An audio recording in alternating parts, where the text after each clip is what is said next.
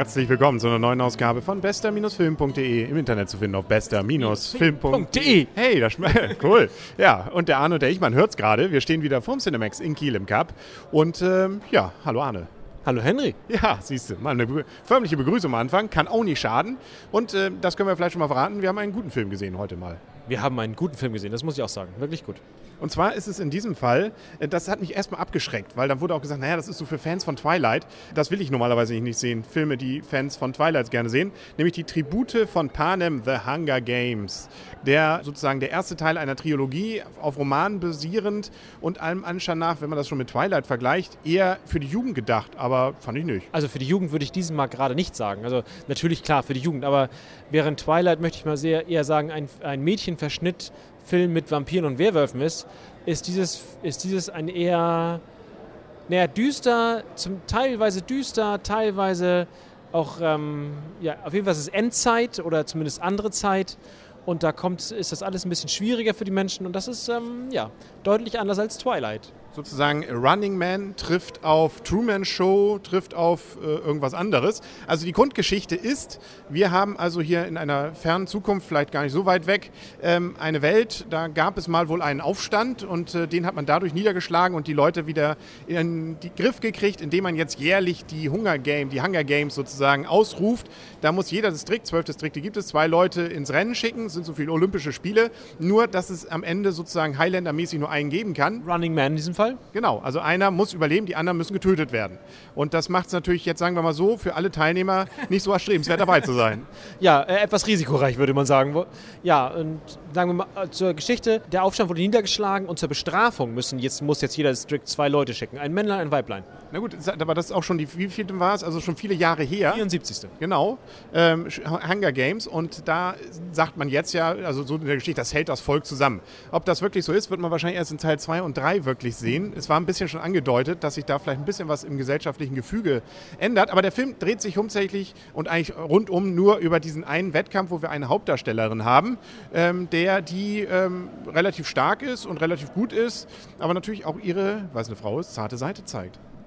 Naja, man muss sagen, natürlich, klar, Frau, äh, dazu gehört ein bisschen Gefühl, Emotionen, um was mal auf der Klischee-Ebene zu bleiben.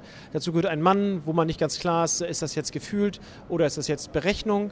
Auf jeden Fall äh, unterscheidet sie sich von den anderen dadurch, dass sie Emotionen hat und die auch ihre Stärke sind und ehrlich ist, muss man auch zugeben. Wir wollen ja nicht zu viel verraten, aber sie ist sozusagen ein sehr glaubwürdiger Charakter, zumindest was ähm, das wenig Verstellen ist, aber trotzdem wohl Sympathien erzeugt. Also man hat ja, wie gesagt, auch ein bisschen, ist es auch Medienkritik, ähm, so ein bisschen dieses, äh, das Ganze ist eben eine Fernsehshow, wo die drin sind, auch da wieder Running Man und so weiter. Das heißt, es kommt vor allem darauf an, Sympathien zu gewinnen, damit man kleine Hilferlein kriegt, äh, die einem dann gegebenenfalls bei Verletzungen oder ähnliches helfen können, nämlich so kleine Salben. Ja, da hatte sie Erfolg mit. Ja, wollen wir auch nicht zu viel verraten. Du hast angefangen. Ja, aber mehr wollen wir dann, glaube ich, auch nicht zu der Geschichte sagen. Sie ist auf jeden Fall, finde ich, dafür, dass gerade so in der ersten Phase gar nicht so viel passiert, sondern vor allem diese Geschichte und diese Welt eingeführt wird, äh, ziemlich gelungen und hat mich praktisch nicht gelangweilt. Nicht einmal. Nein, es also war ein, ähm, das etwas, was ich sehr, sehr gern habe, ein Setting, eine Atmosphäre in der Welt, die einfach glaubwürdig ist, wo nicht viel erklärt wird, weil die Welt ist, wie sie ist und man bekommt halt so Ausschnitte davon mit, die aber zueinander passen, glaubwürdig sind, Spaß machen, das heißt in Anführungszeichen Spaß machen mitzuerleben und spannend sind, wirklich. Am Anfang hat mich ein bisschen die Kameraführung genervt, muss ich zugeben. Das wackelte so, dass mir fast schlecht wurde. Genau. Auf jeden Fall auch äh, mal wieder nicht in 3D, auch mal wieder ganz entspannt. Ne? Man muss keine Brille aufsetzen und der Film wirkt trotzdem. Und es ist ein bisschen äh, gefühlt heller alles. Ja, genau, das kann natürlich auch sein. Obwohl nachher, sie haben ja mal das Licht ausgemacht ja. in dem Film.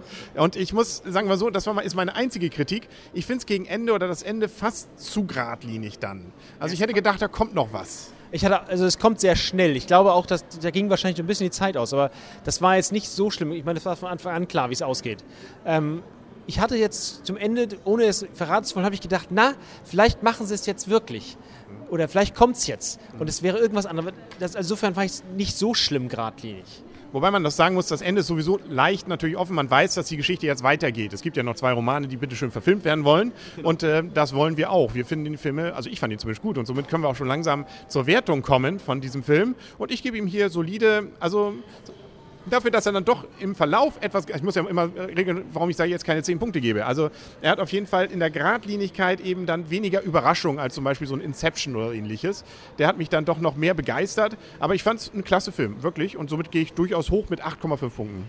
Alter Verwalter, 8,5, genau meine Wahl. Ich dachte auch, nicht zu nah an Star Trek, nicht zu nah an Inception, aber trotzdem ist es ein geiler Film. Ja, muss man sagen. Also, und obwohl er mit Twilight in einem Atemzug, äh, vielleicht müssen wir jetzt auch noch Twilight gucken. Ich habe ihn ja schon mal gesehen, aber ich will ist irgendwie anders. Ich will nicht, ich will nicht, ich will nicht. Muss auch nicht, Arne, ganz ruhig, ganz ruhig. Aber du wirst die Buchbücher jetzt lesen, oder? Ich werde die Bücher jetzt lesen, ja, denke ich. Ja. Habe ich mir jetzt ja vorgenommen. Ja, genau, siehst du, haben wir noch was für einen Bildungsbürger getan. Ist auch schön. Genau, ich glaube, damit sind wir durch. Ähm, was jetzt noch kommt und neu angelaufen ist, ist dieser Piratenfilm. Den müssen wir, glaube ich, auch noch mal sehen. Der so in dieser Machart wie Wallace und Gromit ist, mit Knetfiguren. Macht im, im Trailer einen witzigen Eindruck. Ich kann mich nicht mehr daran erinnern, muss ich zugeben. War es vielleicht für dich nicht so witzig wie für mich, muss man zugeben. Ansonsten waren noch ein paar andere weitere Trailer. Also es kommt ein bisschen was. Ähm, ob wir uns jetzt hier die Titanen da wieder angucken, ähm, die Kritiken sind eher mittelprächtig. Aber gut, das hat uns noch nie abgehalten. das hat uns noch nie abgehalten. Was mich höchstens abhält, ist die, ist die Vergangenheit. Also der Fluch der Titan oder ja. der Zaun der Titan, wie auch immer. Ne? Ja. Und wir lernen auch aus dem Film, esst nicht die falschen Beeren. Ne? genau. Das ist der Schierlingsbecher mal etwas anders. Ich glaube, das sind so ähnliche. Gibt, sind, glaube ich, auch Früchte, Schälings, oder? Ist das nicht, ja. Sind das nicht auch Früchte? Ja. Glaube ich. Egal. Man hat auf jeden Fall eine etwas andere Art dort mit, sagen wir mal so, äh, Regisseuren, die nicht ganz das treffen, was die Regierung möchte.